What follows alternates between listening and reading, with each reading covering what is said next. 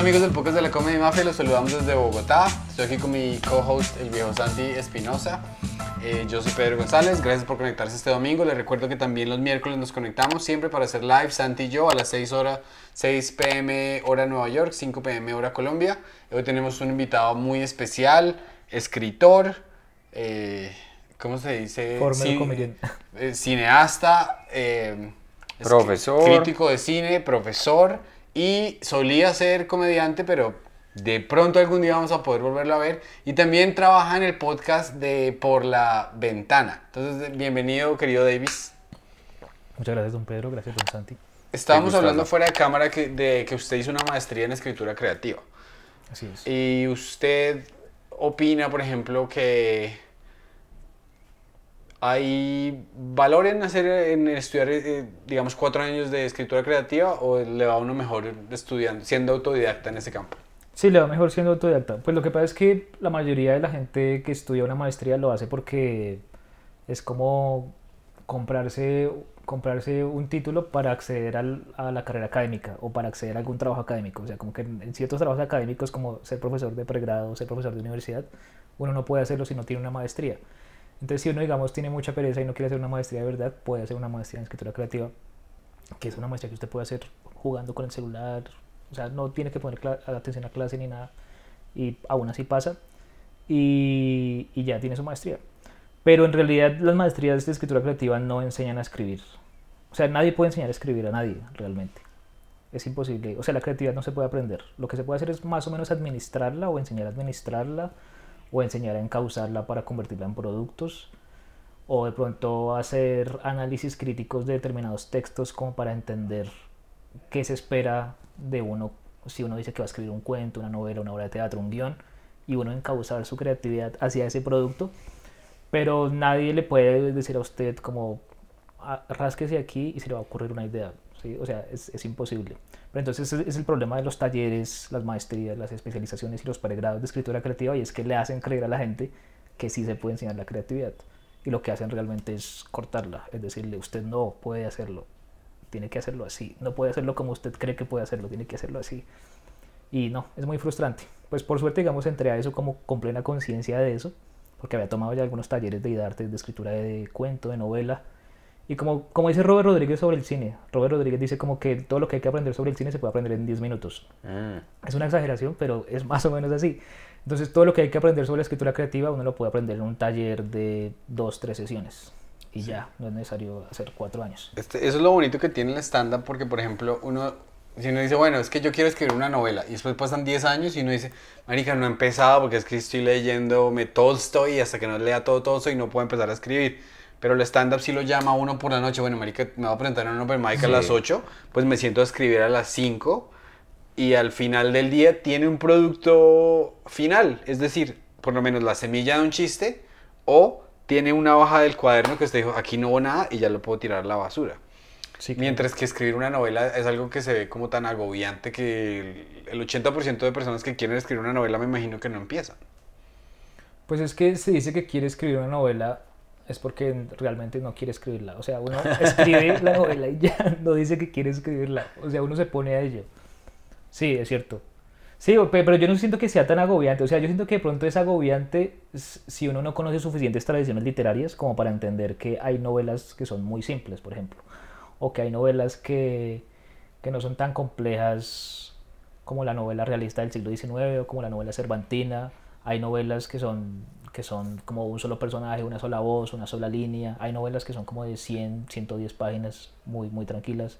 O las novelas de, de Stefan Zweig, el, el austríaco, que también son como novelas o novelas cortas también muy, muy sencillas, pero muy eficientes narrativamente hablando. Y que, y que uno siente que podría, podría llegar a escribir eso. Sí, yo siento que cuando uno dice que quiere hacer algo es porque en realidad no quiere hacerlo. Porque mientras pierde tiempo diciendo que quiere hacerlo, pues ya lo habría hecho o ya habría empezado a Claro. hacerlo. Ah, yo tengo, eh, aquí tengo un- como unas, tenía como unas preguntas, No es mal. eh, unas preguntas, pero como eh, de, que, no, que no, no se las había querido preguntar a nadie, pero a usted se le quiero preguntar. Yo dejaría, yo me, yo me retiraría de mi trabajo si usted me pagara por, ¿entiende? Dormir. Por dormir. Si le pagaran a uno por dormir sería re bueno, ¿no? ¿A usted le gusta mucho dormir? Pues no me gusta, pero se me da bien. que tengo un talento innato. Soy buenísimo para dormir, hombre.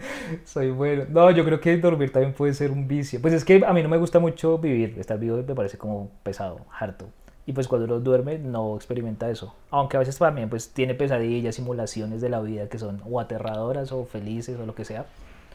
En caso de que sean sueños y no pesadillas.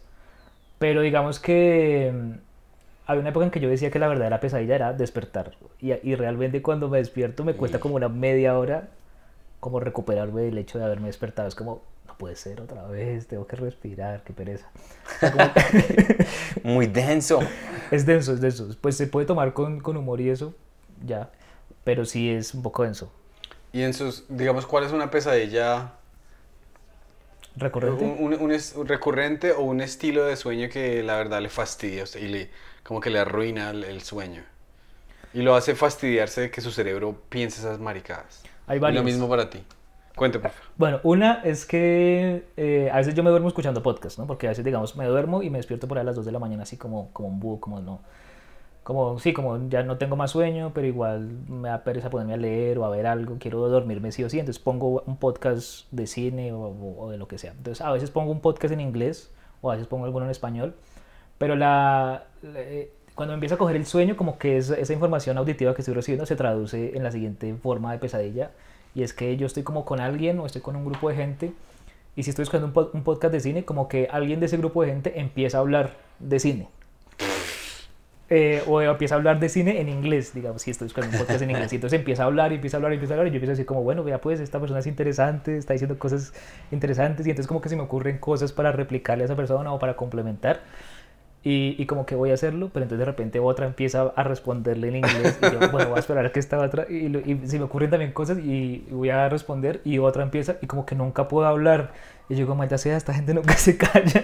Y luego después me despierto y es como, ah, no, es el podcast que estoy escuchando que se tradujo Ah, en, ese formato. Sí, pero, pero es, es- me pasa el resto, me pasa muy seguido eso. Sí, a mí eh, me hace, me hace dar ganas, porque es muy normal que el, el discurso, o el- digamos que si, si hay una, un sonido, pues que el sonido se incorpore al sueño de uno. Claro. Pero sería chévere hacer el experimento de escuchar un podcast narrativo erótico, por ejemplo, donde sean solo mujeres hablando de cosas que a uno lo, lo, lo- lo pongan cachondo, porque ahí se- Cachondo. Se, le cuela a uno eso en el sueño, Estoy cachando. sería eh, bastante inducido. Pero entonces usted, usted siente es como frustración de no poder participar. Sí, yo creo que los, las mayores pesadillas son las que son aterradoras o frustrantes. Mm. Porque a veces incluso toman forma como de sueños bonitos. Yo me acuerdo que cuando salió Sin City, la película de 2005, Ok. o sea, la primera, primera. Bueno, solamente han hecho eso, la primera. Eh, yo, estaba, yo estaba flipando en colores porque yo era muy fan, bueno, soy todavía muy fan de Robert Rodríguez, el director, y de Frank Miller, el, el guionista y dibujante de cómic. Entonces era muy fan de ambos, por cada uno por su lado, pues por, por su obra. Y luego en 2005 ver que estaban juntos haciendo como una obra en conjunto y que Rodríguez estaba adaptando una, pues, una serie de novelas gráficas de, de Miller y que lo estaba haciendo de una manera muy fiel. Ahí fue cuando se empezó con esa vaina de, de ser extra fiel con la adaptación de cómics. Pues como que realmente me emocionó mucho. Y era una época en la que internet era muy escaso. O sea, en la que uno iba a un café internet una vez por semana y se conectaba dos horas, era, era ya mucho, era gula. ¿No? O sea, como que lo normal era conectarse media hora a la semana y ya. Qué interesante, en serio. Sí. Y si no se conectaba, sí, eso era como el viejo este. Y si no se, conec- se conectaba dos horas, era el resto de tiempo y no existía YouTube todavía, o por lo menos no había tanto acceso. Y cuando uno quería ver un tráiler, o un trailer, como dicen ustedes, lo tenía que ver desde QuickTime, desde la página de QuickTime. Ah. Y ni siquiera lo veía de, de- de que se, se transmitía así, sino que uno tenía que descargarlo. Claro. Y la sola descarga le tomaba a uno casi todo el tiempo que uno pagaba por ir al café internet. Entonces, para ver un video de 5 minutos, uno tardaba una media hora de descarga. Uf. Entonces descargaba, o sea, digamos era un video de 2 minutos y medio, que era un tráiler, ¿no? Entonces como que cargaba por ahí unos 10 segundos y uno se repetía esos 10 segundos mientras iba cargando el resto. Entonces era, era, sí, era una noción distinta de consumo. Digamos, hoy en día sale el, el tráiler de Flash, de The Flash, que está súper en boga, o de Misión Imposible 7, y uno lo ve entero. Claro. Pero en esa época salía el teaser y uno lo veía muchas veces solamente mientras trataba de cargar. Entonces yo vi muchas veces es el teaser de Sin City en el que arrancaba con Marv, con Mickey Rourke diciendo Gold is dead, no sé qué, fumando y haciendo como todo el numerito. Y me obsesioné mucho con, con eso y con la musiquita y tal. Entonces yo soñé que yo estaba en un bar y que, y que de un momento a otro yo volteaba a mirar. Yo estaba como en la barra, pues digamos una barra parecida a esa. Yo estaba en la barra y volteaba a mirar y por allá al otro lado estaba Mickey Rourke. Pero estaba en blanco y negro y estaba caracterizado como Marv, ¿no? como el gigante ese de la película. Y entonces yo me acercaba y yo le decía, ay, don Mickey Rourke, yo soy muy fan. Don de- Mickey. Don Mickey, señor Mickey. Señor Don Mickey, yo soy muy fan de, de Sin City, no sé qué. bla, bla, bla". Y mamá me decía, sí. Y yo le decía, sí, yo voy a un café internet a ver el tráiler y me lo he visto. y me lo he visto el resto de veces, sea, le contaba todo lo que les he contado a ustedes. Y el mamá me decía, sí, de verdad. Yo le decía, sí. De hecho, me lo he repetido tantas veces que, que, que hasta puedo imitarlo. Y mamá me decía, a ver, haga. Y yo le decía, Gold is dead, no sé qué. Y mamá decía, uy, igualito, increíble, no sé qué. Entonces, entonces mamá me decía, no, pues, ¿sabe qué? Usted me cayó tan bien y lo hizo tan bien que yo, que yo mañana voy para Austin, Texas, que ahí, ahí es donde Robert Rodríguez tiene su estudio, Maker Studios. Entonces dijo, yo mañana voy para Austin, Texas, que tenemos que hacer unas tomas ahí. Pues, si quiere, venga conmigo. Y yo le presento a Robert y yo creo que ya puede empezar a trabajar con él y, y ya, y ya. Y entonces yo como que decía, ya listo, ya mi sueño está hecho, o sea, ya no tengo que estudiar ni ir a la universidad, porque yo iba a la pedagógica, yo estudiaba en la pedagógica en esa época y yo estaba medio contento por estar en la universidad, pero también me sentía miserable por no estar estudiando cine o por no estar haciendo cine. Entonces eso como que se trasladaba al sueño y dentro del sueño yo decía como ya, se solucionaron mis problemas, voy a ir a Austin, Texas, voy a conocer a Robert Rodríguez, voy a hacer cine, no tengo que estudiar, no tengo que ir a la universidad, nada ya se solucionó. Entonces mamá me decía, pero, pero, pero toca ir mañana por la mañana, entonces duerma y mañana vamos. y Yo entonces mam- tenido un sueño en que me manden a dormir. Vaya, duerma. sí, tan raro. Y entonces mamá me señalaba por allá como un cuarto y yo iba a dormir y me despertaba ya en el mundo real. Entonces era como, ah. Ay, La desilusión. La desilusión de decir como, ¿y dónde está Mickey Rourke? Y no sé qué. No, pero es que cuando uno le dicen vaya duerma dentro del sueño, uno, uno confía, uno, uno dice, no, pues imposible me, me despierte. Y sea un sueño en un sueño. y sea un sueño, exacto. Qué mal. ¿Y tú? ¿Cuál es un show? ¿Cuál es un, un Se me olvidó la atormenta? Que, que- Un, uy, el sueño que me ha pasado muchas veces es ir a un partido de fútbol en el sueño o un partido de lo que sea, deportes, y que se me olvide la, la, el- la, la protección que tengo para la rodilla derecha. Y digo, no, no puedo jugar porque no tengo la protección. Y me tengo que volver a la casa. Es el sueño que pasa más, más recurrente y que me da más ansiedad. ¿En serio? Es triste. Y luego que tiene la rodilla derecha. Esta rodilla me, me, me rompí el ligamento cruzado anterior hace muchos años. Ah, Y me hice la cirugía y me lo volvió a molestar. Y hace un mes larguito me lo volvió a molestar. Me toca hacer otra vez cirugía. Pero no le prohibieron jugar fútbol después de hacerle la cirugía. ¿Hacerse la cirugía? Eh, no, no, es- desde que hagas fisioterapia y hagas rehabilitación, decían, puedes. Tienes que tener cuidado, tienes que jugar con una rodillera, pero eso me quedó a mí. Cuando tú has jugado, creciste jugando todo, toda tu vida y tienes que jugar con un, algo que te esté protegiendo la rodilla, eso te queda en el disco duro on repeat, repitiendo, repitiendo. Entonces, sí, ese es de los que yo llego al partido y listo, ya llegué, que no sé qué. Ah, la rodilla. Entonces tocaba el ver, no, no, no puedo jugar, qué pena. es nomás. qué, qué, qué pena y todos. Entonces, no, Es no mi ser, sueño, Santiago, no es ser. mi sueño. goleador.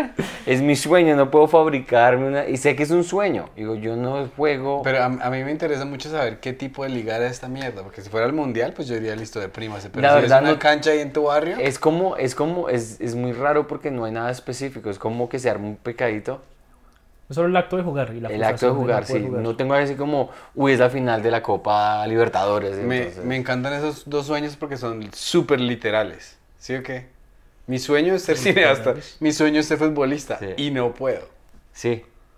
Sí. El- yo esta mañana tuve un sueño horrible. Yo no sé si es basado en. Ustedes no sé si vieron Fargo. La serie que se llama Fargo. Sí, claro.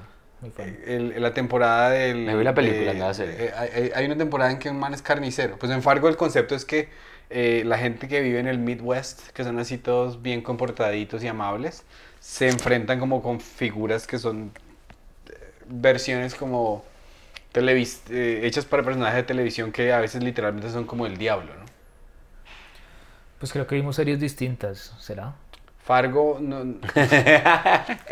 Yo me vi fue hay, una, Fergo. hay una- hay una en que el man Yo me vi fue Fergo. el- entonces que el pobre, carni, el pobre carnicero, la esposa por allá atropella a man y el carnicero, sí, el, sí, el, el carnicero pues quiere ayudar a su esposa a deshacerse de un cadáver, entonces el man lo muele el cadáver como carne molida y lo bota a la verga. Pero yo me vi eso hace muchos meses y esta mañana me soñé que yo había desaparecido un cuerpo de alguien que yo había matado. Y una ex compañera de mi trabajo real, la vieja sabía que yo era, y la vieja trabajaba en la corte y decía, y ella sabía que yo había matado a la persona y me decía, Pedrito, es que van a hacer un juicio, van a y van a juntar las pruebas, y ahí hay unas manchas de sangre en un carro, y marica, yo me despertaba y decía, "Ay, qué fastidio de pesadilla, y me volví a acostar, Y te me vol- volvía, empatabas y me otra vez. volvía, y me volvía, y en cierto punto del sueño yo dije, puta, yo busqué cómo deshacerse de un cuerpo en Google.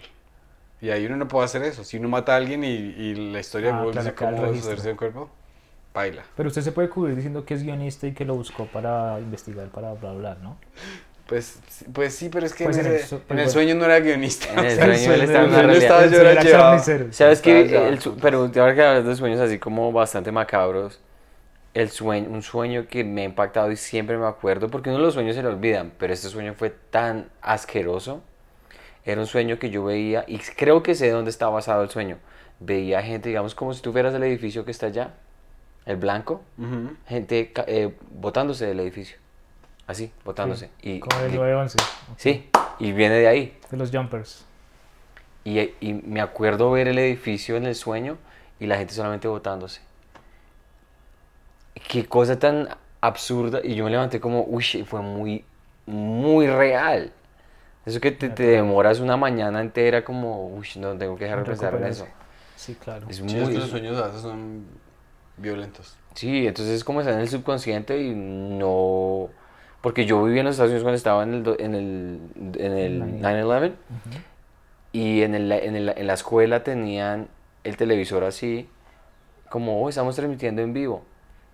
Y unos niños de, prima, de 10 años en primaria, ver a gente saliendo por la ventana y botándose. Qué miedo. A los 10 años, o sea, eso te queda ahí, no se te olvida ni por el putas. Claro. Es un sueño más macabro. ¿Tú has tenido así sueños macabros donde hayas ¿Con el matado 911? o a- te hayas matado o algo? Donde me hayas matado. ¿O te hayas- O- Donde me usted perseguido sueños de terror, ¿no? Para, para matarme, sí. Sí, me acuerdo ligeramente de uno en el que, en el que me perseguían para matarme, pero, pero es que también me pasa como que ya no los tengo, ta- o sea, no, no lo recuerdo tan vividamente, o sea, como que los que puedo narrar así son como que tuve hace mucho tiempo y de pronto he contado muchas veces y creo que tengo más recuerdo de lo que he contado que de lo que viví en el sueño.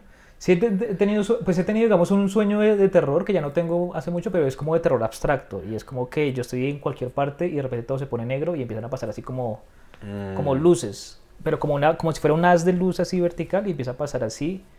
Y es como si diera la vuelta y luego pasa otra vez y luego pasa más rápido y luego más rápido, más rápido más rápido y empieza a sonar así como, como un sonido agudo, como un pitido, como cuando uno pierde, como cuando uno se le estalla algo cerca y suena como... Y empieza a sonar como más intenso y como que esa, esas luces y ese sonido me, da, me produce terror. Y ese es, ese es el sueño que llamo el sueño del terror puro, porque es que es muy abstracto, o sea, no es como figurativo, es como de me, me persiguen para matarme o, o tal, no. Tengo, digamos, un sueño y es como que una novia se mete con algún amigo mío y como que me doy cuenta. Uh, de y como que la novia es así como toda descarada y dice, ah, no, pero pues, ¿qué hacemos? Si, si yo soy feminista, eso qué tiene que ver. Sí, o sea, como que la vieja se mete con el mal y yo como que, le, doy la- como que me siento súper ofendido y humillado y tal, y como que la confronto y la vieja me dice, no, es que yo soy feminista. Qué, Qué chiste. argumento tan... Qué sueño tan raro, güey. Soy ¿Y feminista. a usted le ha pasado en la vida real que se ha Espero que no, tengo la sospecha, pero, pero, pero por suerte no se confirmó. No, o sea, sí es como un miedo que tengo porque en el mundo de, de, de la comedia y del stand-up me pasó mucho que, pues que obviamente uno así, no siendo una persona precisamente atractiva, fue rechazado por muchas mujeres en su adolescencia y en su infancia. Bueno, sobre todo en la adolescencia porque pues en la infancia no, uno no, no aspiraba a eso. Eh, y luego después 2019 estalla con ánimo y de repente como que Instagram, Facebook se empiezan a llenar de solicitudes de amistad y de mujeres que dicen, oye, quiero salir contigo. Y era, pero ¿cómo así? ¿Por qué? Era como, ¿Por qué? O sea, era, ¿por qué quieres salir conmigo? Y como que al principio uno sí tiene como la, la, la conciencia de que si quieren salir con uno no es por uno, sino por lo que uno supuestamente representa en términos de fama, un supuesto estatus por estar en una pantalla. Pero como que uno es consciente de eso, pero también el ego en algún momento le, le termina jugando una mala pasada. Claro. Y uno dice, no, si me quieren a mí porque yo soy la chimba, o porque soy muy bueno, o porque soy inteligente, o porque a lo mejor esa persona ve, me ve como, como soy y no como me ven las cientos de mujeres que me han rechazado, lo que sea. Entonces uno empieza a salir con esas mujeres y luego se da cuenta de que esas mujeres o algunas de esas mujeres eh, están haciendo la colección. ¿no? Por ejemplo, me pasó, me pasó con una y fue que como que me escribió, me dijo, no, salgamos, no sé qué, bla, bla. Y yo fui débil y dije, listo, acepto. Y, entonces como que la vieja cayó a la casa, hablamos resto, hablamos re bien. La vieja, digamos, era más joven que yo, como unos 7 o 10 años más joven que yo, pero teníamos como muchas referencias culturales similares porque la vieja había sido criado por sus abuelos y no por sus papás. Y sus Mm. abuelos tenían la misma edad de mis papás, o sea, como 60 años actualmente. Entonces como que tenía referencias de dejémonos de vainas, de Pedro el Escaboso, de vainas así como... como- Qué referencias un- tan buenas. ¿Esto estaba conectado cuando estábamos haciendo el live? Ah, sí, pero eso no tiene nada que ver. Con Fabricio nos dañó todo eso. No, el audio. Pero no, yo lo probé, por eso me tenía ahí. Mm, No, no. no, pues no, una cosa técnica. Entonces, De Pedro el Escamoso, ¿quién dejémonos de vainas, ¿La ¿qué señora referencia? tenía las referencias? O sea, la señora tenía las referencias de eso y se las había enseñado a la nieta. Entonces, por ende, esta niña veinteañera tenía referencias cercanas a las que yo tenía y se había criado también con VHS y con cosas así. Eh, Con Power Ranger, con Ranma y medio, con Dragon Ball Z, Ya. con así. Entonces, como que teníamos cosas de qué hablar y nos llevamos bien. Luego hubo un intercambio de fluidos nivel 1. Eh, no ¿Cuál pues- es el intercambio de fluidos nivel uno? ¿El beso nomás? La Sí, la- chu- la chupar piña, pero eso no está La conectado. besuqueada tipo chupar piña, Sí. sí, exacto. ¿No? ¿Está Pero ¿qué cargando? pasó? Esteban interrumpe acá. Sure. ¿tú vas a decir No, eso? perdón, ¿Está es todo que- bien? Pedrito está Ah, todo no, no, sí, está bien, está bien. Es que le estaba revisando el equipo. Pedrito está aquí con desconfianza, papi. Si yo veo algún problema, yo digo. Perdón, perdón. Qué raro. Bueno, en fin, el caso es que sí, o sea, me llevé bien con la vieja. Ese día no, no, no hubo intercambio de fluidos nivel 3, Ajá. o lo que llaman third base. En Nu- su, en su nivel, país. nivel 1 es beso. Es besuqueada. Nivel 2, sexo Nivel oral. dos es besuqueada más manoseada. Nivel 3 es ya O sea, usted, pero es que, Intercourse. ¿cuál es, el, ¿cuál es el fluido número 2? el fluido número 2. Sí, porque usted está diciendo intercambio de fluidos nivel 2, pues. De- Ah, dedito. bueno, puede ser. No, no, pues yo creería como en términos como de la intensidad y de la Ya, ya, duración. ya, ok, ok. Porque ok. sí, no hay, no hay otro fluido que se comprometa en el nivel 2. Ya. Puede ser. Bueno, en fin. De pronto el sudor, ¿será? Puede ser. El sudor es el Claro, que se claro. Puede calienta, claro que sí. Ahí se aguanta. Tiene llavecito aquí, que está saladito. Puede ser. Bueno, sí, no hablamos de eso. Bueno. Qué asco. Bueno, el caso es que como que la cosa marchó bien y, y luego la vieja llegó y me dijo como, bueno, eh, me tengo que ir a, a la universidad. Y yo tenía que irme como a la biblioteca y me quedaba como de camino. Entonces como que salimos de- del apartamento donde yo vivía y empezamos a andar y entonces la vieja como que miró la calle y dijo como, uy, esta calle se me hace conocida, no sé qué. Y yo dije, ¿por qué? Y me dijo, no, pues porque, ah, ya, la vieja dijo, sí, no, por aquí estuve hace dos días que vine a visitar a Gabriel Murillo. Y yo como, uff, porque Gabriel Murillo vivía cerca de mi casa en esa época, ¿no? Y yo como, como así? Me dijo, sí, sí, lo que pasa es que hace dos días yo vine a visitar a Gabriel Murillo y te acuerdas que yo te llegué tarde hoy a ti. Y yo dije, sí, dijo, bueno, pues te llegué tarde porque me vine en bus, pero cuando vine a visitar a Gabriel, sí vine en Uber. Y yo como, ¿qué necesidad? ¿Gabriel le pagó Uber o ella? No, ella pagó Uber para visitar a Gabriel, Gabriel. porque Gabriel es más importante que yo, ¿sí? obviamente. Claro. Entonces fue muy raro porque y después nos fuimos caminando como, como rumbo, pero yo ya estaba como todo mal viajado. Y entonces yo empecé, pues empecé como a preguntarle que, que cuántos más comediantes había, había, había Se había frecuentado. culeado. Y la vieja dijo, no, poquitos nomás, seis. Y yo, uff, seis. Entonces la vieja dijo, sí, tal, tal, tal, tal, tal, tal. Pero pues es que no podía evitarlo porque son de Conánimo, es obvio que son de Conánimo, son los más importantes del país actualmente, obvio tenía que hacerlo, obvio tenía que hacerlo. Y bueno, pues tú también estás ahí, pues no estás entre los seis primeros, pero sí estás entre los diez primeros. Uy.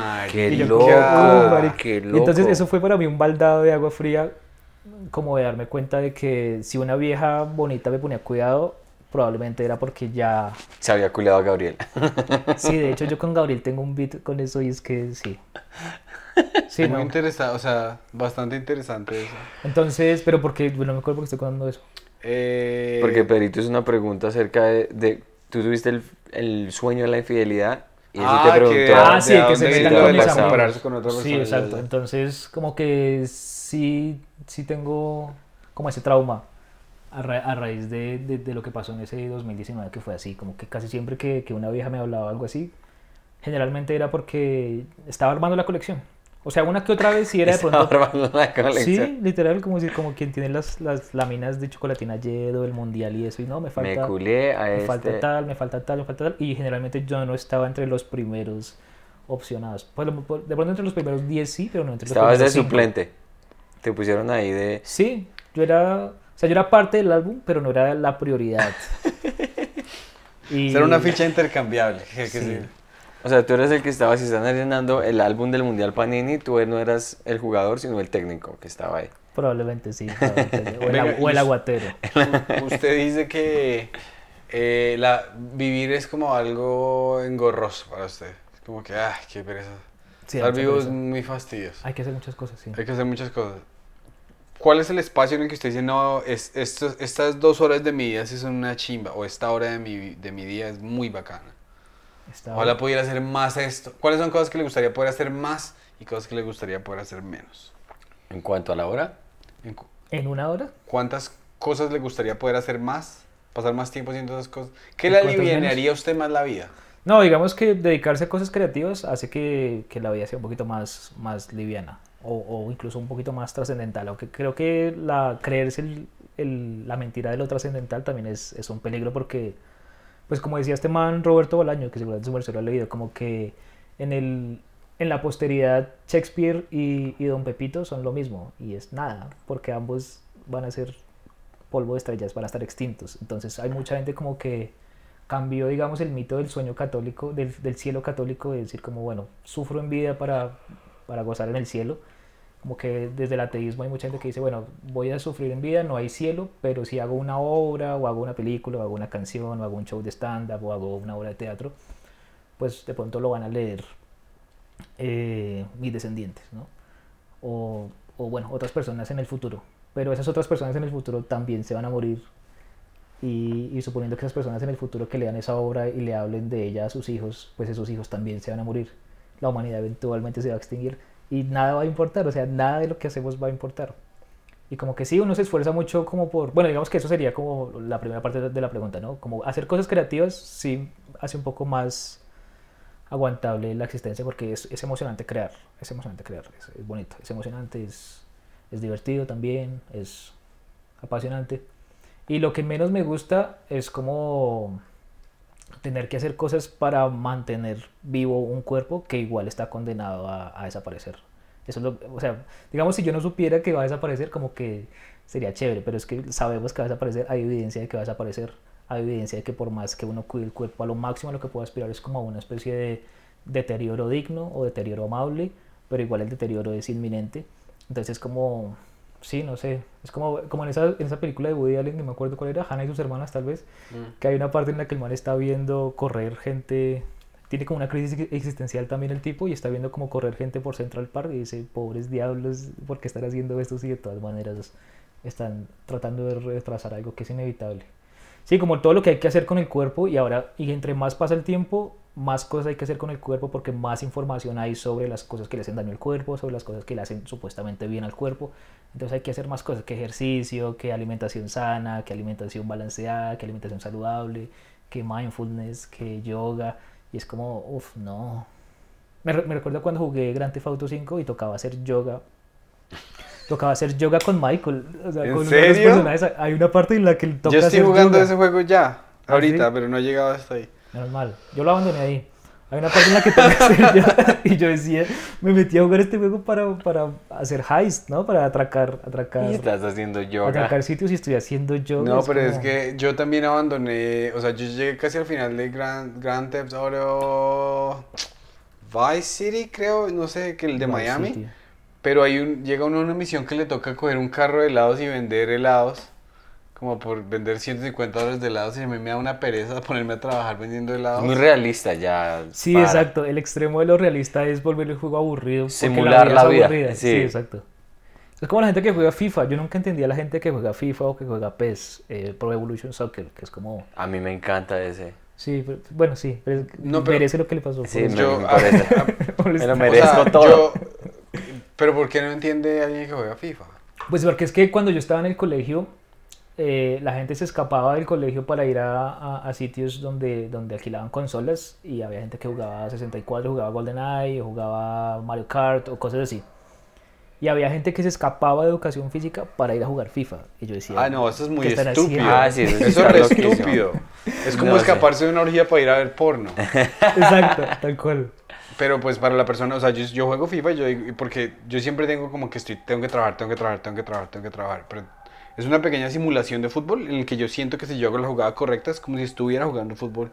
Por eso, pero ¿quién va a querer estar jugando fútbol? Bueno, es que a mí no me gusta el fútbol. Por eso, pero pues, se hace raro porque yo digo como de- hay, hay toda una tecnología desarrollada y hay toda una inversión tanto de talento como de infraestructura, de máquinas, bla, bla, de lo que sea, para, para simular y para que uno se comunique con la simulación mediante una interfaz y mediante un controlador, etc.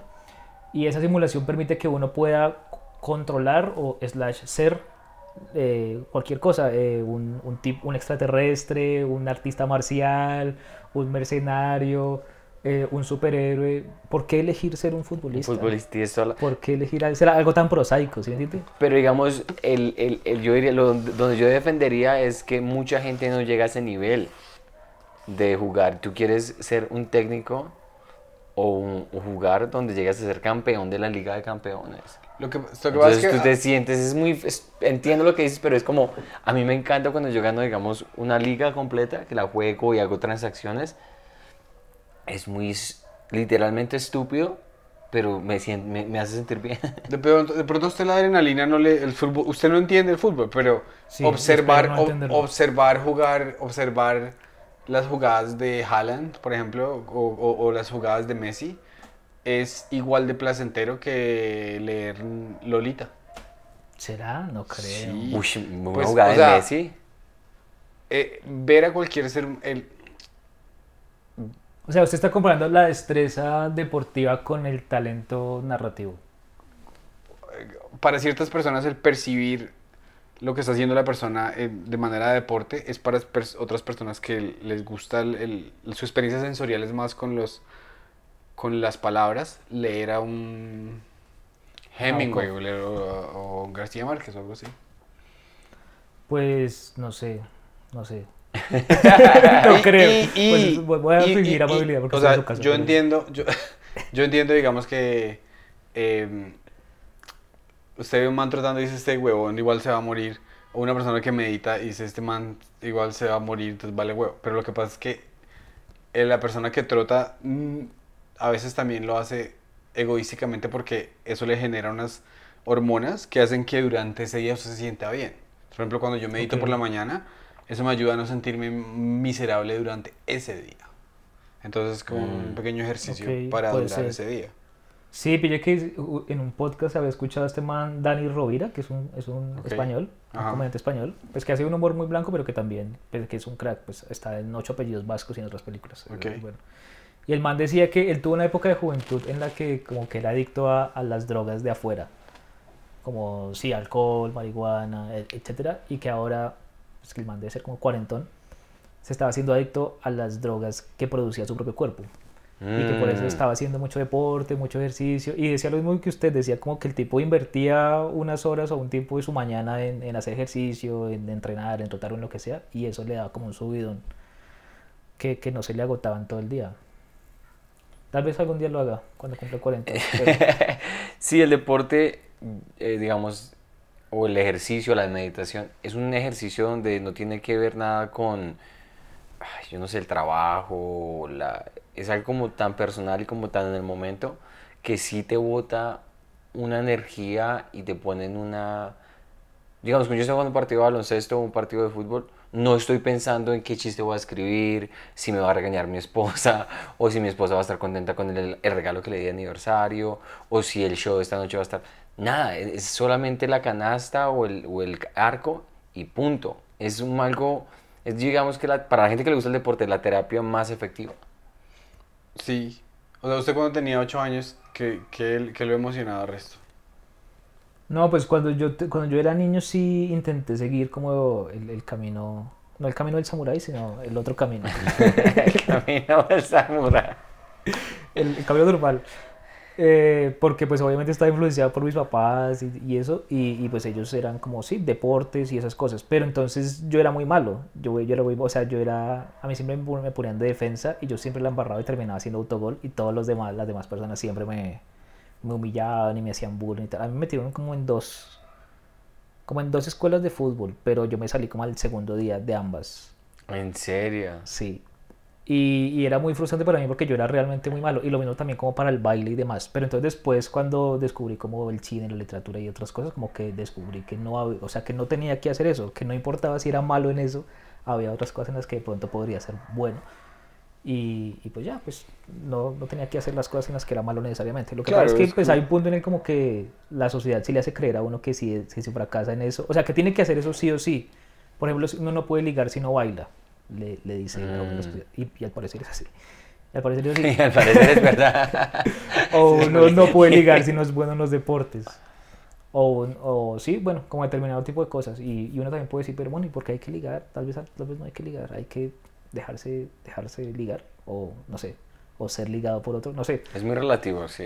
Sí, como que también siento que igual es, es una cosa también como de este país o, o, o de esta o de Occidente puede ser incluso como, como que el deporte y sobre todo el fútbol pues llaman el, el deporte rey, ¿no? Como que es el centro Ujú. y como que los niños quieren ser deportistas, las mujeres quieren ser princesas, bueno hoy quieren ser webcamers, pero en mi época querían ser princesas, querían ser, tenían como Sí, o sea, como el niño se viste de azul, la niña se viste de rosado, es así, el niño se viste, el niño juega fútbol y, y la niña tiene que conseguir un marido para que le pegue después de jugar fútbol o algo así, o, o se case con ella o algo así, sí, como que lo educan a uno con esa concepción y uno puede crecer muy frustrado si no encaja en ese patrón, o puede crecer erróneamente feliz si encaja en ese patrón y de pronto desperdicia potencial muy grande que podría tener en otras áreas, pero como le vendieron la idea de que tiene que ser futbolista, pues por ejemplo mi hermano creció creyendo que tiene que ser futbolista y estudió educación física y trabaja en el IDRD, o sea, mi hermano se Oh, encaminó, se mi hermano siguió todo el camino y le va muy bien. ¿Qué? Ah, Sí. bueno. Sí, no, le va muy bien, pero también pues... eh, ¿Qué hace él? ¿Qué, ¿Cuál es el cargo de él? Él es metodólogo deportivo en el IDRD. O sea, él se encarga como de... Pues no, yo no... Pues cada vez que me habla, yo le digo que me hable poquito. Eh, sobre eso, sobre eso. Luego me habla sobre su hija y le digo, no, volvamos a lo del deporte. entonces". No, ¿Y usted de qué le habla él? No, yo procuro no hablar con él. No, mentiras, no, yo... No, mi hermano y yo nos llevamos bien. Lo que pasa es que sí tenemos como concepciones muy distintas. Pues mi hermano y yo, mi hermano es muy querido y mi hermano, digamos, como que me sigue, sigue como mi comillas carrera cómica y le interesa, a diferencia de mis padres, que son como, qué vergüenza se van haciendo esas pendejadas. ¿Ah, sí? ¿Tus papás piensan eso? Sí, sí, sí. De hecho, yo, mi mamá se la pasa mandándome ofertas de computrabajo y del empleo, como diciendo, mijito, consiga empleo. Y yo, mamá, yo ya tengo trabajo. No, pero eso de andar con esos chinos gamines, eso no es un trabajo. güey". Me dice, usted es un intelectual. Y yo, mamá, pero no has leído mis libros. No me cambie el tema. ¿Su mamá no lee sus libros? No, no ha leído ninguno. No ha leído ninguno de los, de los dos que se han publicado. Es un poco frustrante. Pero sí, digamos, me echan cara que, que soy un intelectual para decirme que no esté en el mundo de la comedia. Pero cuando estaba en el mundo como de la literatura y del cine, me decía que, que eso era una pérdida de tiempo porque no estaba de, de pronto en el mundo de la industria metalúrgica, por ejemplo, o en, el, o en el mundo de tener un trabajo de 8 a 5, así como... Entonces, sí, no sé, casi siempre son como expectativas, modelos, líneas que le crean a uno y si uno no las sigue, pues puede generar frustración. Claro. em, yo me estaba, estamos hablando de este sitio que se llama ma- masterclass.com.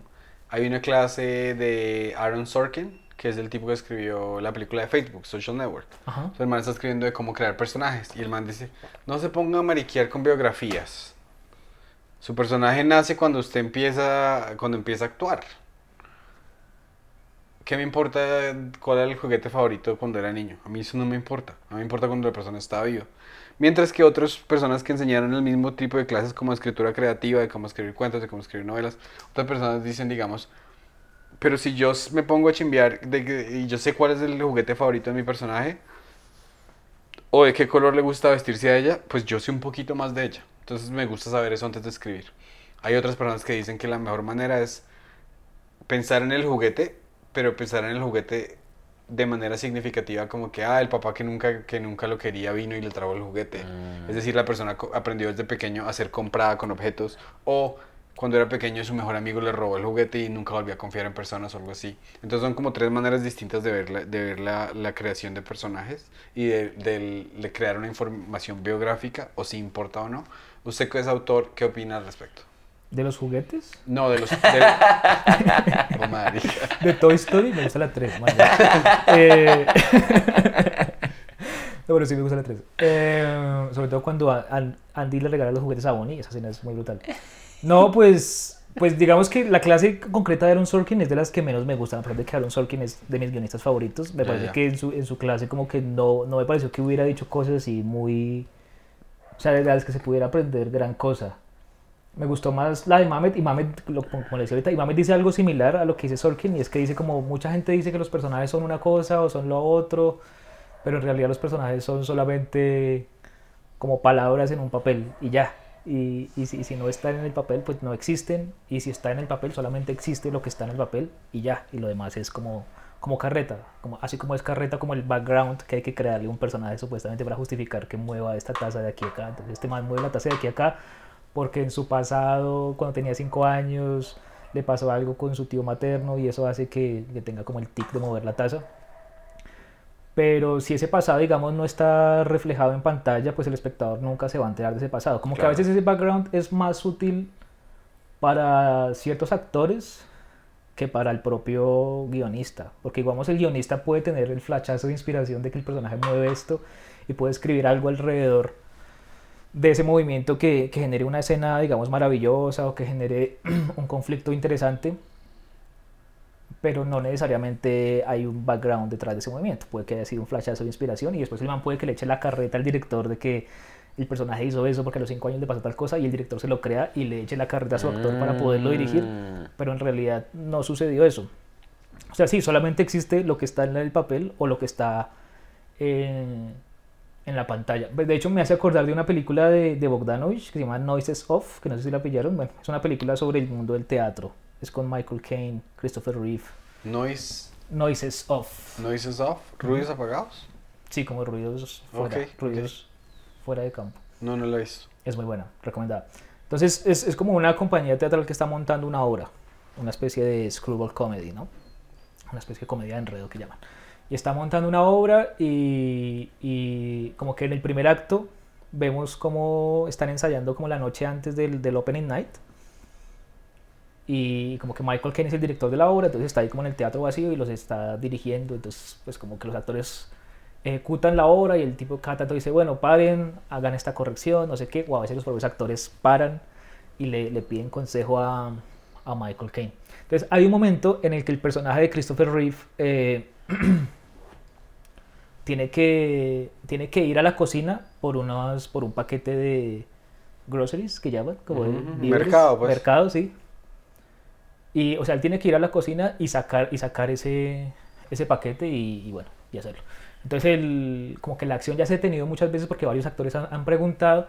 Y entonces el personaje de Christopher Reeve detiene una vez más la acción y dice, pero ¿por qué mi personaje va, va por ese paquete? No tiene sentido. Y entonces el personaje de Michael Caine como que se impacienta y le dice, no, su personaje va a... eh, Ah, no, otro actor le dice, su personaje va allá porque el guion lo dice, porque el libreto lo dice. Y el personaje de Michael Caine se impacienta y le dice, su personaje va y hace eso porque ya son las 9 de la noche, mañana estrenamos y nos faltan resto de escenas y hay que hacerlo, hay que avanzar, y como que le grita así re duro. Pero entonces el man va a continuar con la acción, pero entonces otra actriz le dice, no, es que a este man su, su esposa lo acaba de dejar. Entonces sea más suave con él. Entonces como que él va y le dice como, hey, Freddy, creo que se llama, le le dice, Freddy, tal vez tu personaje va a, a la cocina por, por el paquete de mercado porque, necesi- porque digamos, la, la declaración fiscal que tiene que hacer a continuación lo pone muy tenso y necesita aferrarse a algo familiar. Y entonces el man como que agarra como, como el paquete con mucha emoción y le dice como gracias. O sea, como que realmente dijo algo que lo convenció. Pero nosotros como espectadores de la película sabemos que se lo acaba de inventar y que realmente ese guion está escrito como con el pragmatismo de, de, de la velocidad de la, de la screwball comedy, que es como acción, acción, acción, golpe, golpe, efecto, efecto, efecto, y no tanto como introspección y, y como reflexión sobre el pasado de los personajes, pero el tipo se inventó un background falso para complacer a su actor y para que ese actor haga esa acción concreta que era recoger el, el mercado. Entonces, Sí, yo siento que son procesos creativos distintos y que muchas veces es, es pose. Siento que muchas veces alguien puede querer fingir que sabe mucho o que trabajó muchísimo en su personaje, creando como todo un pasado que igual no se va a ver reflejado en, en la pantalla ni en, ni en el papel. Hmm. Y si usted va a escribir un, ch- un cuento, digamos, ¿cuál es el proceso de escribir el cuento? O sea, un día usted dice, voy a, voy a traer la trama, otro día voy a traer al personaje, o usted se sienta y empieza ahí. psh. No, pues ya a estas alturas hay, hay varias páginas de, de ideas sueltas que pueden ser ideas de personajes, ideas de situaciones, ideas de conflictos, que digamos entre comillas simplemente lo que hay que hacer es desarrollar y tirar del hilo. Y yo creería que, pues porque ya son como 11 años de estar escribiendo todos los días y entre estar escribiendo todos los días pues es tanto estar desarrollando como ideas que, que se ocurrieron en algún que ocurrieron en algún momento o que digamos vinieron a la mente en algún momento o que surgieron en algún momento de alguna lectura o de alguna de algún suceso como estar terminando cosas que en algún momento se quedan inacabadas o como estar dándole forma de producto a algo que que no se terminó de concretar así como de estar acumulando ideas sueltas. O sea yo no sé si ustedes vieron ese documental de Woody Allen que hay en Amazon Prime que es un documental como de cuatro horas que se llama como Woody Allen no sé qué que es de Robert White del mismo tipo que hace Mm, ¿De Curb? que hace Curb, sí. Oh, no, no me lo he visto. Bueno, ese, en, en ese documental hay una parte en la que me sentí muy identificado porque, porque van, hablan como el proceso creativo de Woody Allen como guionista. Y el tipo, Woody Allen dice, dice, yo tengo aquí un cajón con muchas ideas anotadas a lo largo de muchos años. Y son ideas como anotadas en, en pedacitos de papel, en algunos casos como pedazos de papel en hoteles o cuadernos, libretas, menús, recibos. Y entonces el tipo va y, y bota, o sea, como que coge el cajón y lo, lo vacía encima de la cama y quedan así como amontonados todos los papelitos, ¿no? Entonces el tipo dice, cada vez que yo quiero hacer una película, simplemente como que cojo un papel, lo leo y si en el momento se me ocurre la forma de darle continuidad a esa historia, es decir, de seguirla desarrollando, lo hago. Si no se me ocurre nada, lo dejo y cojo otro papel. Y entonces sí, el tipo como que coge y lee uno y dice, no, un mago conoce a una mujer y pasa X cosa. Entonces el tipo dice, bueno, ahí yo podría inventar una situación en la que este mago hace esta otra cosa y en la que la chica de pronto le responde de otra forma y se genera tal confusión, se genera de pronto tal, tal el conflicto de roles y podría desarrollarlo por este lado y por este lado y, y- y podría sentarme a, a desarrollar una trama así. Y si no se me ocurre nada, pues cojo otro papelito y ya. Y yo siento que, que sí, pues pasa mucho eso, cuando uno tiene como varias ideas acumuladas, como que uno lo que hace es tratar de desarrollarlas porque por algo las escribió. O sea, si, si se tomó el trabajo de escribir esa premisa de, por ejemplo, no sé, un hombre posee las miradas de otros a través de guiños. O sea, como guiño este ojo y entonces poseo su mirada y como que mi, mi- mi campo de visión se divide en dos y con este canal veo lo que usted está viendo, digamos. Esa idea, que fue como la idea de uno de los primeros cuentos que escribí. O sea, esa idea de pronto para mí es lo suficientemente poderosa como para querer desarrollarla y decir, bueno, este hombre, ¿qué haría con esa idea? ¿Cómo la trabajaría? Eh, ¿Se convertiría en un artista visual o se convertiría en un psicópata? Eh, ¿Cómo procuraría abastecerse de más imágenes? ¿O cómo sería su relación con las personas? ¿En qué contexto sería verosímil que esta persona contara su historia? ¿Es una historia que cuenta él mismo o es una historia que cuenta alguien más? ¿En qué época ocurriría? ¿Ocurriría en una época donde hay internet? ¿Ocurriría en una época donde no hay internet? Y bueno, ya como esas preguntas que uno le hace a la historia, como que la historia misma, entre comillas, la responde para lo que le convenga más. Y, y hay un punto en el que uno simplemente sigue la historia. Pero sí, yo creo que, pues no sé si habré respondido, es que es No, un poco no, difícil. claro que sí. Me encanta eso que haya hecho, que Un análisis bastante profundo. hacerle las preguntas a la historia y la y la historia responde. Más o menos, sí, es que es una vaina como muy nebulosa. Una pregunta que Sí, te quería sí. hacer, vi- que escribiste en el artículo eh, que me pasó Perito, el espectador de la película Los Reyes del Mundo. Eh, dices que el cine colombiano es muy diferente al cine argentino, estadounidense, y lo, lo pones como de una manera muy positiva, que es muy bueno. O sea, ¿cuáles son las características que hacen el cine colombiano tan diferente a los otros?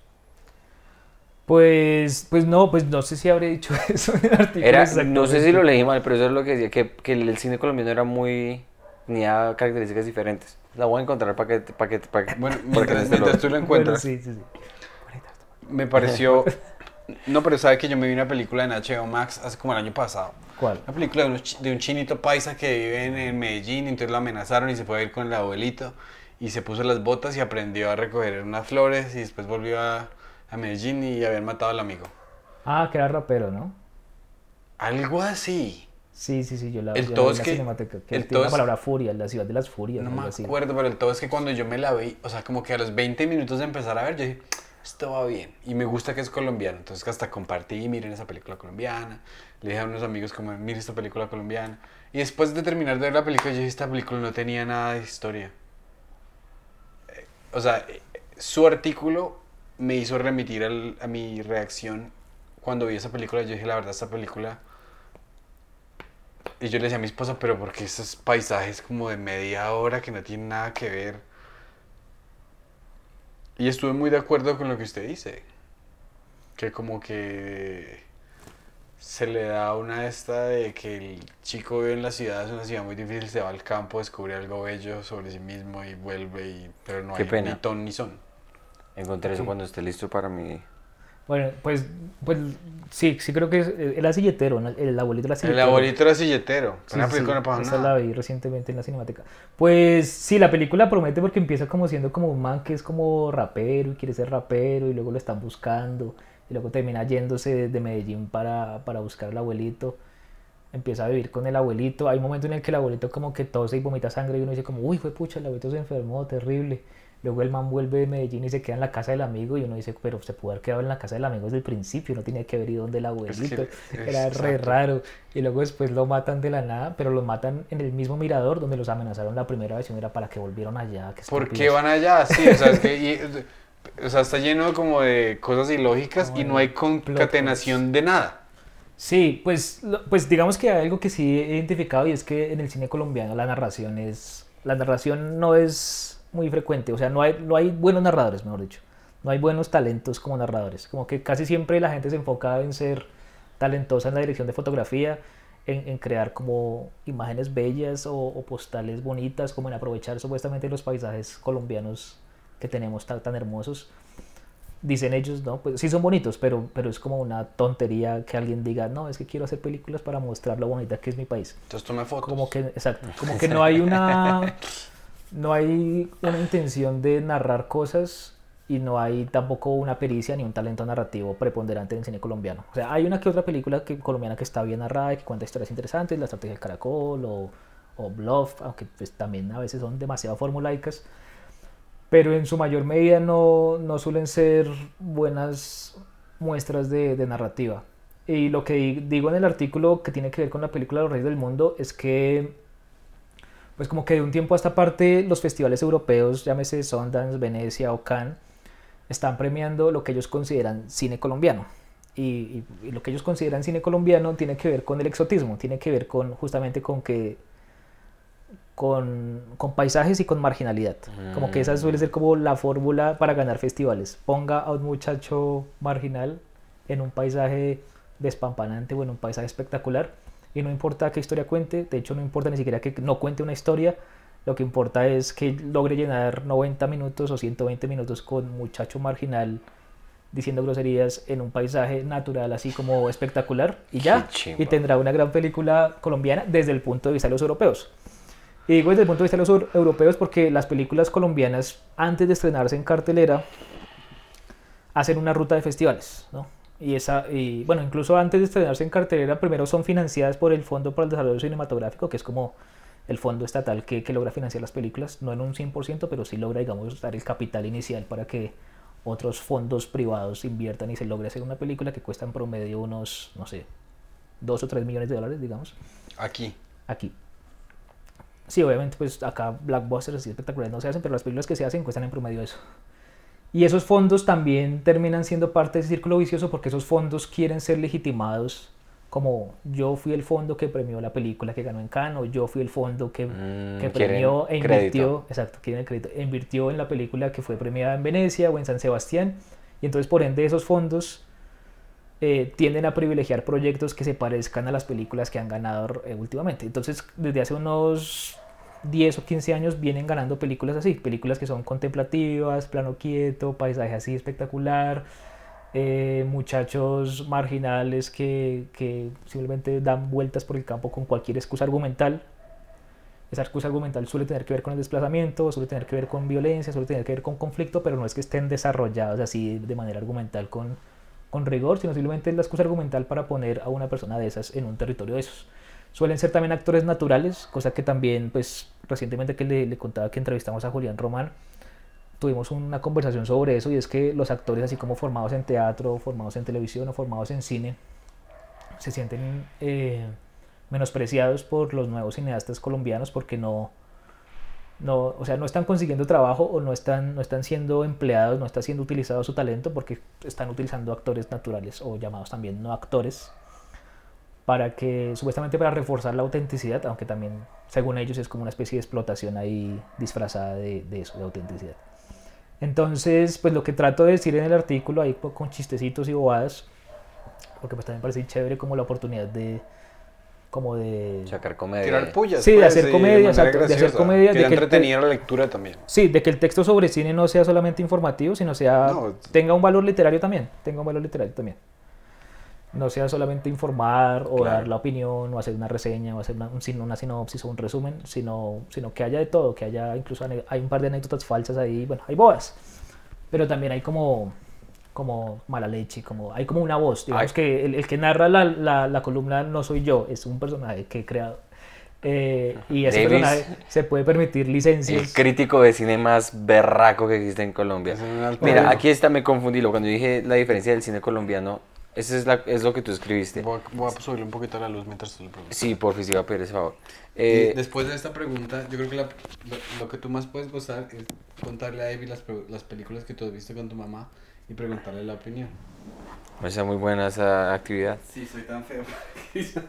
que Eh, se suele decir, aquí este, el, el escritor de esta columna del espectador, el señor Davis, dice, se suele decir que en Colombia no hay industria cinematográfica.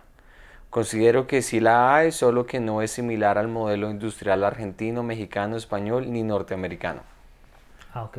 Industria en términos Industria, no es el cine como tal, sino es la industria eh, em, colombiana. O sea, ¿cuál es ese modelo al que te refieres? Que, ¿Cuál es el modelo, pues, de. Argentina, de todo ese- el modelo industrial, sí? No, pues igual, si uno compara, digamos, el caso con México, pues en México existen desde hace muchísimos años, casi 100 años, los estudios Churubusco, que son unos estudios pues que guardando las proporciones son parecidos a los de las majors norteamericanas, ¿no? A- a. Warner, Paramount, MGM, etcétera. Entonces son estudios donde se producen películas, digamos, de una manera taylorista, ¿no? donde hay to- to- toda una división del trabajo y donde hay gente eh, sindicalizada y donde hay gente, digamos, contratada por nómina y se les paga Algo fijo. se les paga algo fijo y entonces como se les paga algo fijo, su trabajo es hacer películas. Su trabajo es hacer películas. No se lo toman, digamos, de una... Obviamente, aunque muchos de esos pueden ser artistas y pueden ser talentosos, pues el, el hecho de que, de que esté tan industrializado el, el cine en, en estos países, pues ha- hace que, que sea- sean más artesanos que artistas. Obviamente en medio de la artesanía hay mucho arte y pues hay muchos artistas mexicanos importantes como Gabriel Figueroa, un mítico Claro. director de fotografía, o Emiliano Fernández, otro mítico director, director. Pero, pero sí existe una industria como tal.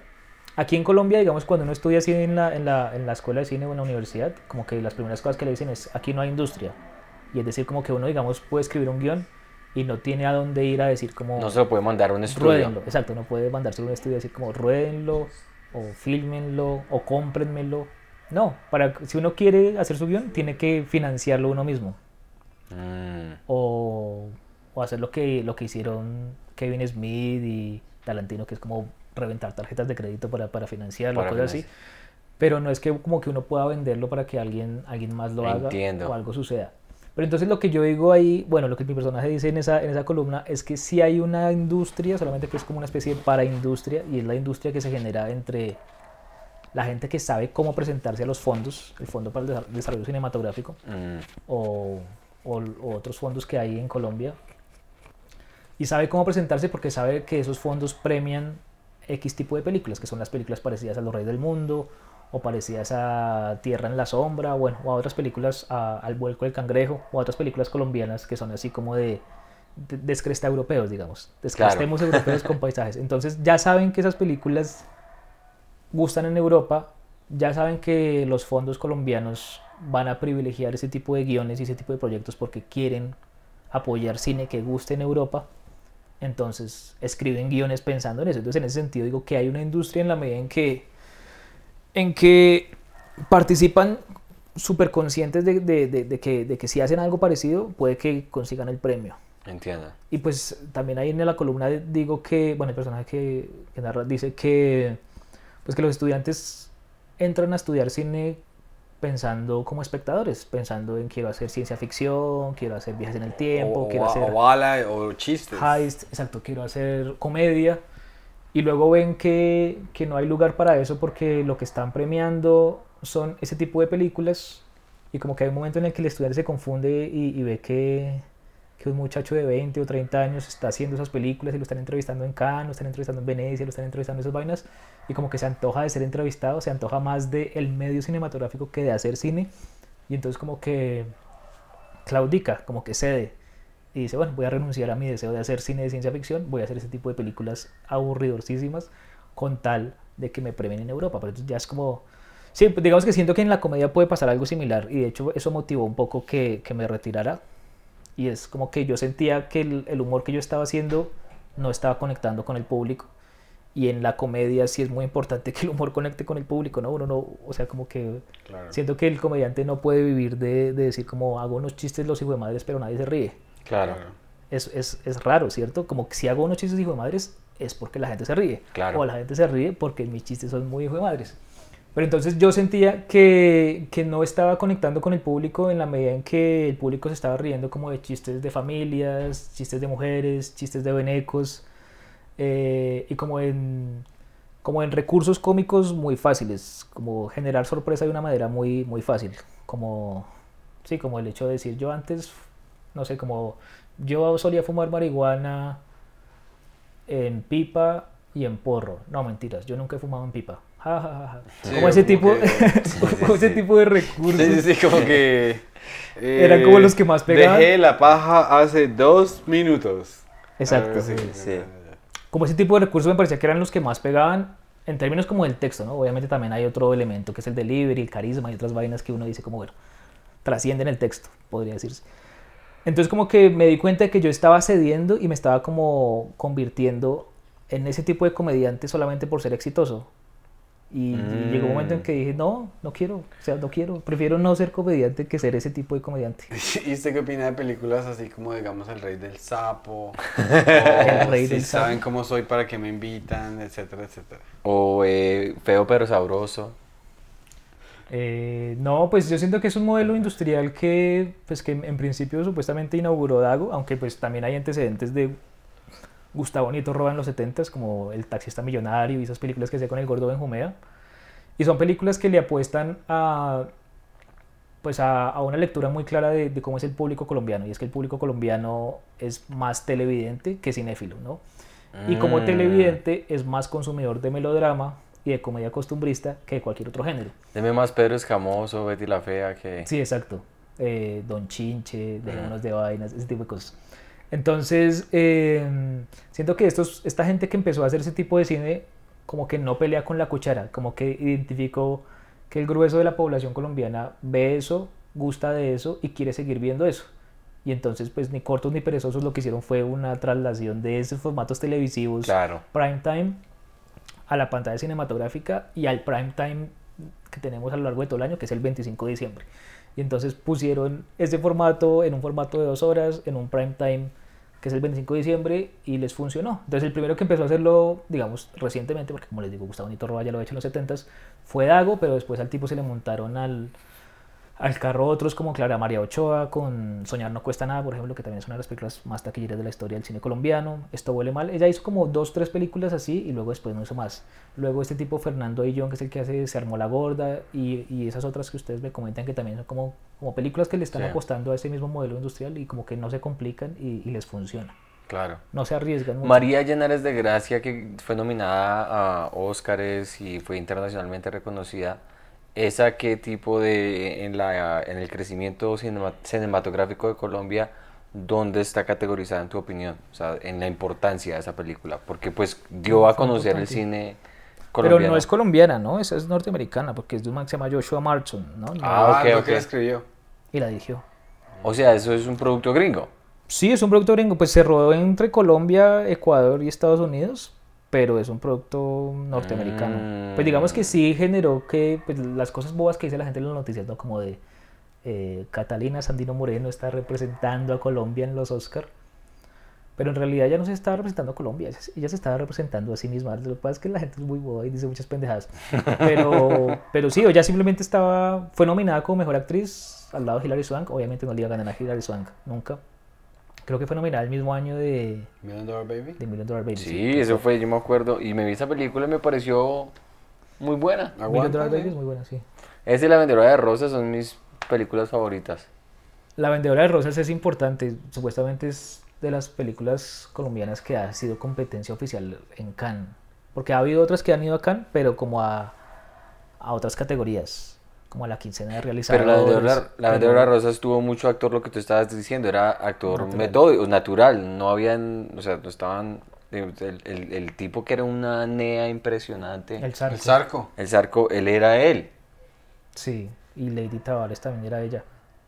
Pues todos son ellos, ellos, ¿no? Así actúen. No, lo que pasa es que, pues, eh, Víctor Gaviria se introduce como el modelo de- del actor natural en, en Colombia, porque supuestamente el tipo estaba muy influenciado de, de Vittorio de Sica, ¿no? De- del, del hombre que, que inventa o uno de los principales exponentes del neorrealismo italiano en, en los años 40, que fue como una especie de, de vanguardia y de, de posguerra, en, pues obviamente en Italia.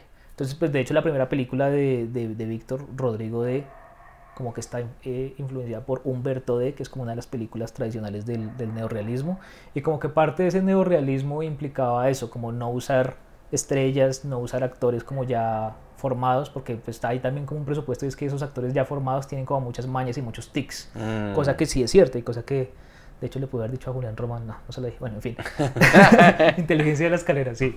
Y es como que muchos tienen muchos tics, muchos hablan como con una voz muy engolada o, o con el gesto así súper marcado o como con la mirada así muy intensa, porque a veces como que desarrollan un- una especie de, de- de maqueta o de, o de, sí, como de estereotipo de su personaje en vez de un personaje con matiz en un estereotipo para ejecutarlo a lo largo de las, de las horas de grabación que son, son extensas y, y que en muchas eh, producciones televisivas hacen por ahí unos cinco capítulos diarios, o sea, es como dele, dele, dele, no, no hay tiempo ni siquiera no ni de ensayar, ni de repetir toma, Hágale. ni de corregir, sino hágale que tenemos que sacar esto como si fueran salchichas.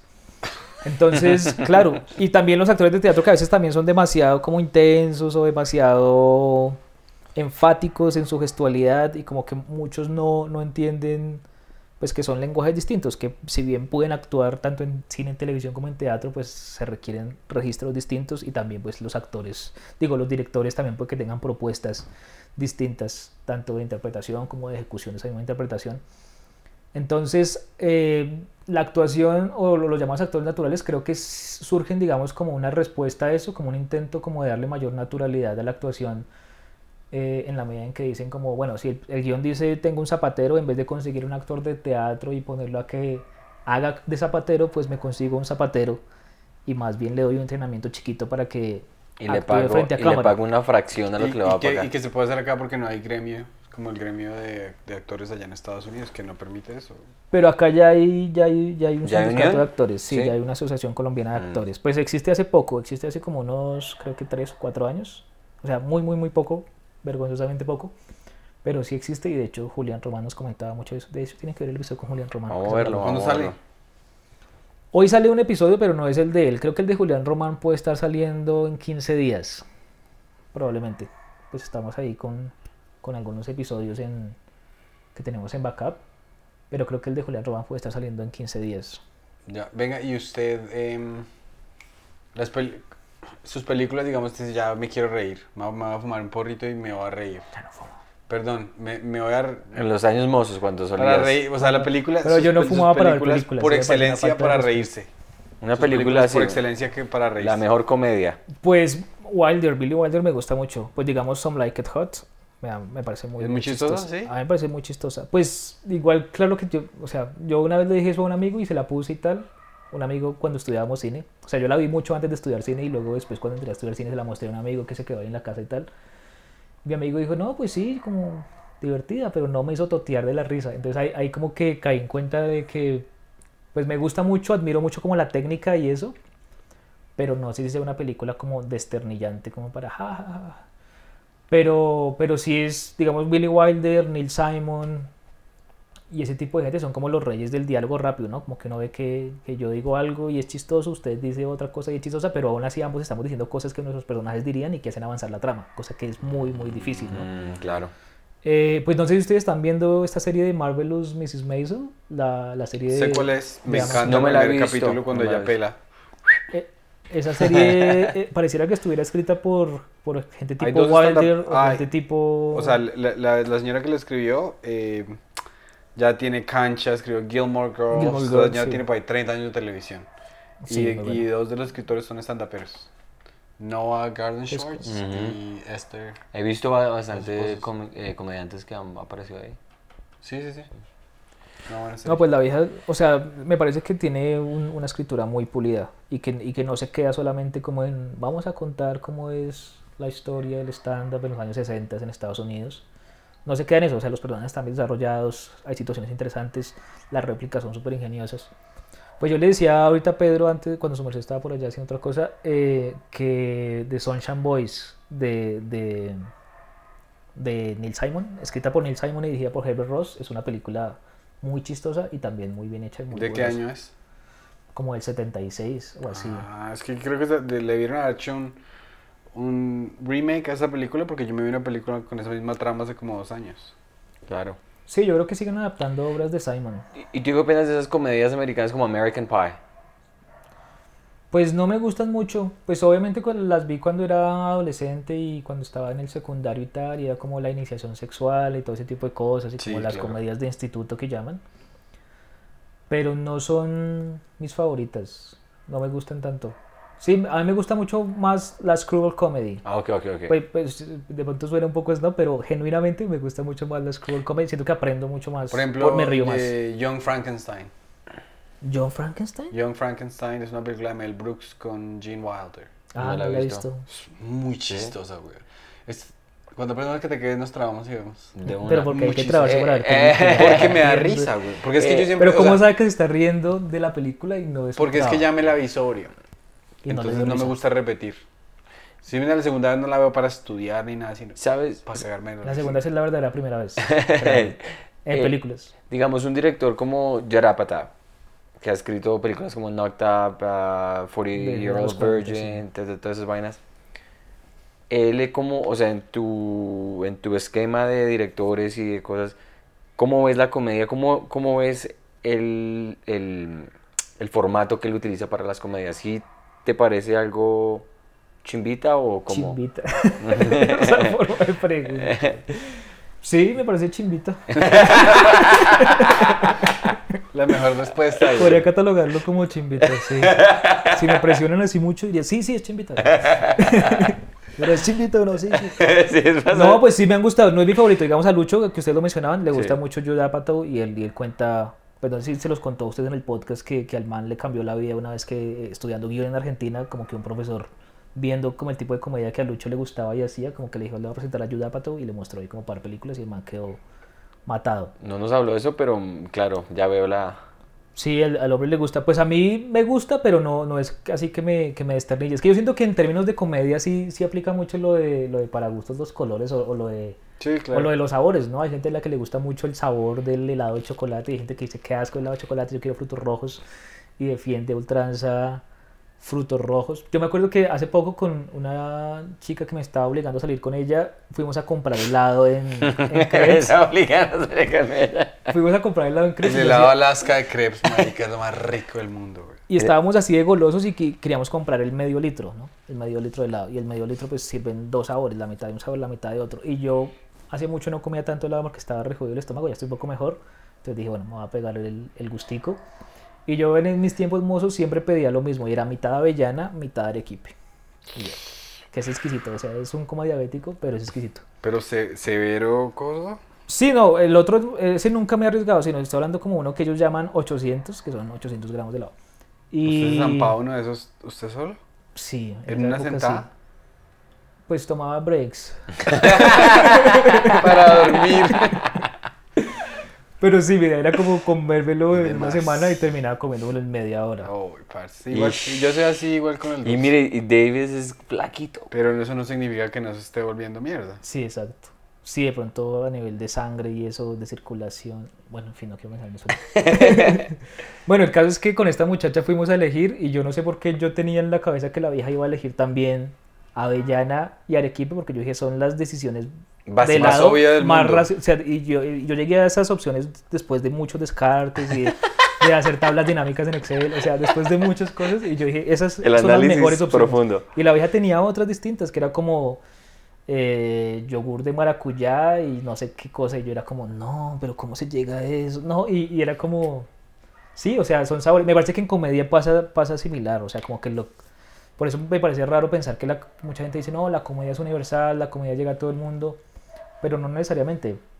Lo que me hace reír o lo que yo creo que es chistoso no es lo mismo que, que, que es chistoso para otros y para otros y para otros. Y por eso me parece que el stand-up es algo tan, tan difícil, ¿no? Es como hacer reír a muchos desconocidos con algo que yo creo Sí, sí, que sí. es chistoso. Es como, uff, Mm. muy complicado. Entonces, sí, digamos que Judah Pato sería como un sabor de helado que creo que es rico, pero que a mí no me gusta tanto. No que me lo comería si me lo gastan, digamos. Claro. Pero yo no pagaría por ese helado. Yo, Si yo alguien me lo gasta y me lo da ya servido. respuesta. me lo yo comería. apatado es como una torta de chocolate, que es la del ponqué más normalito que casi todo el mundo lo digiere.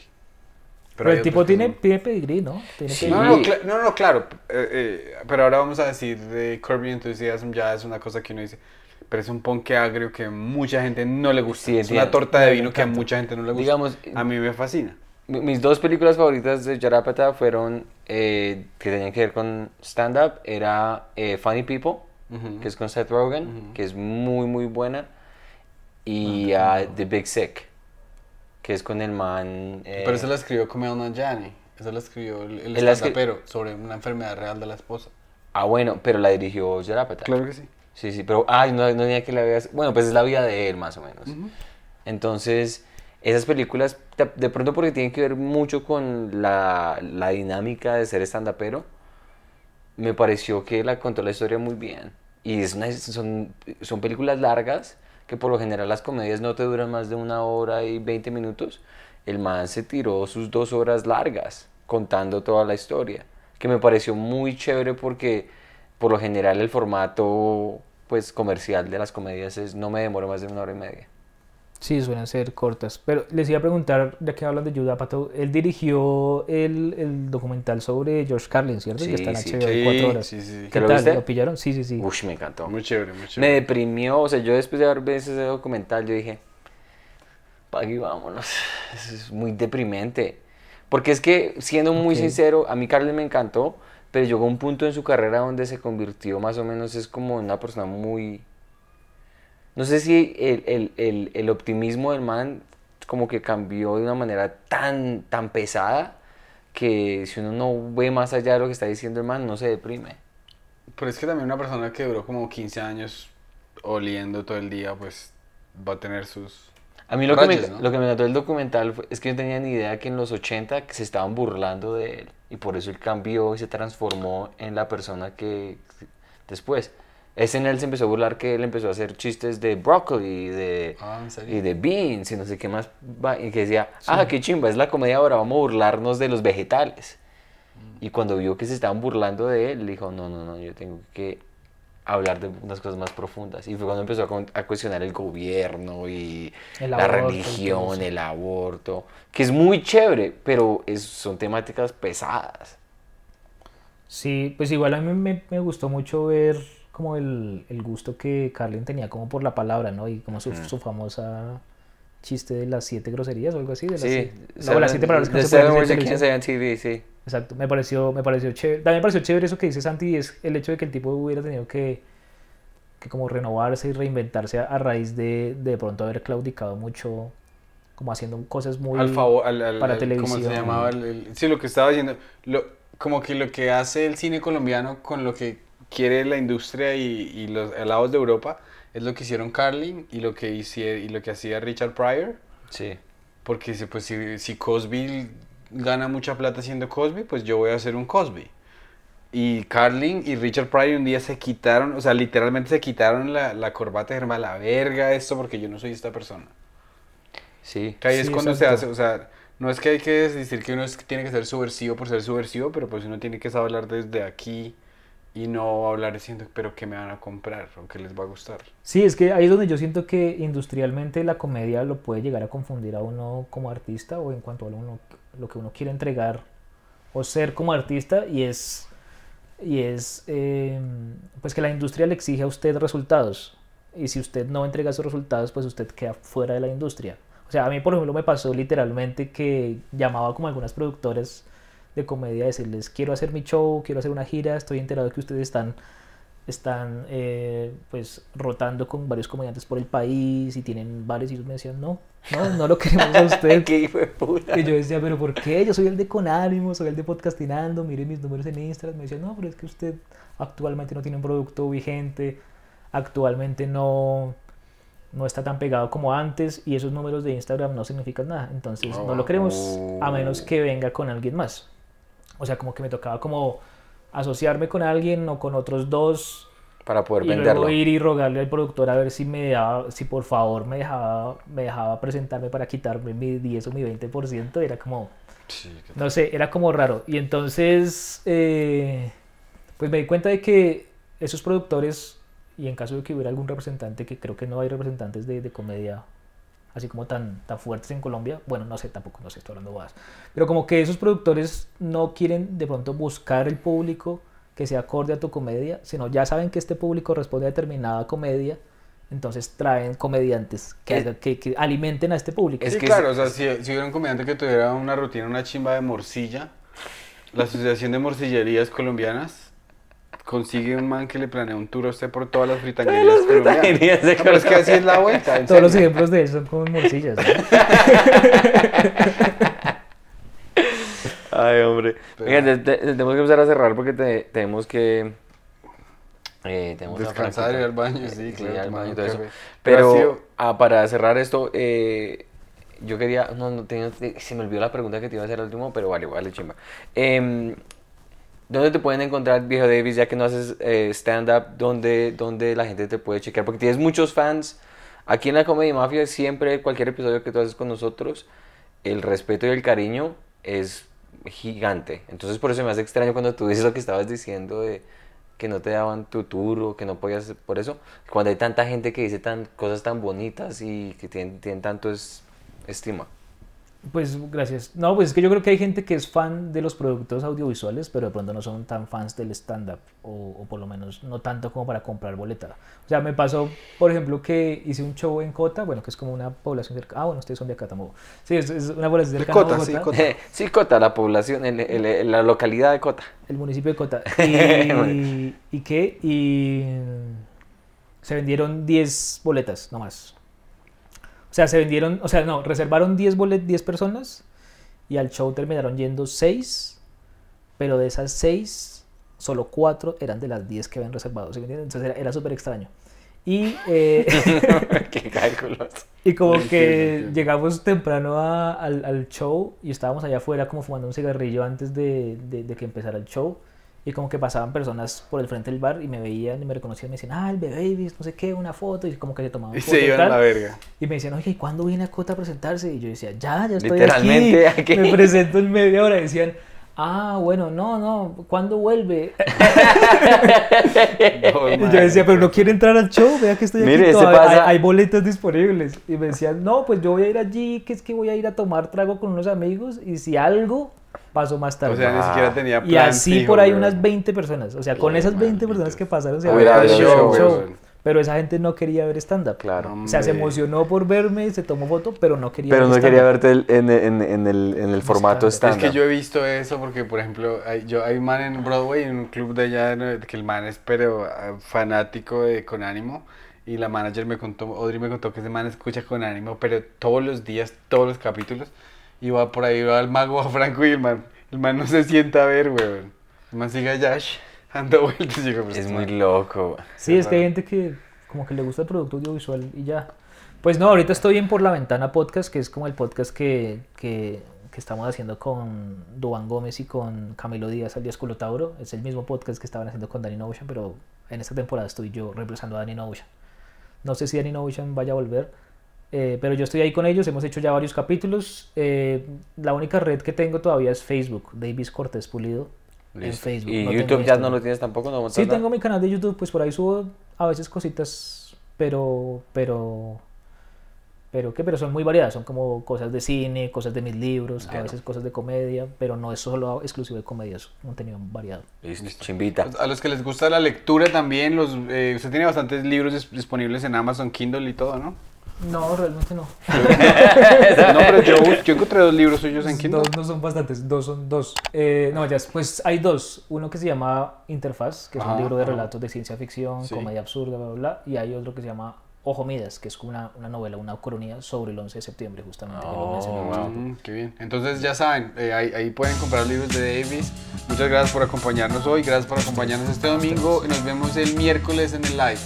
Suerte pues. Chao pues. Chao, bien, pues.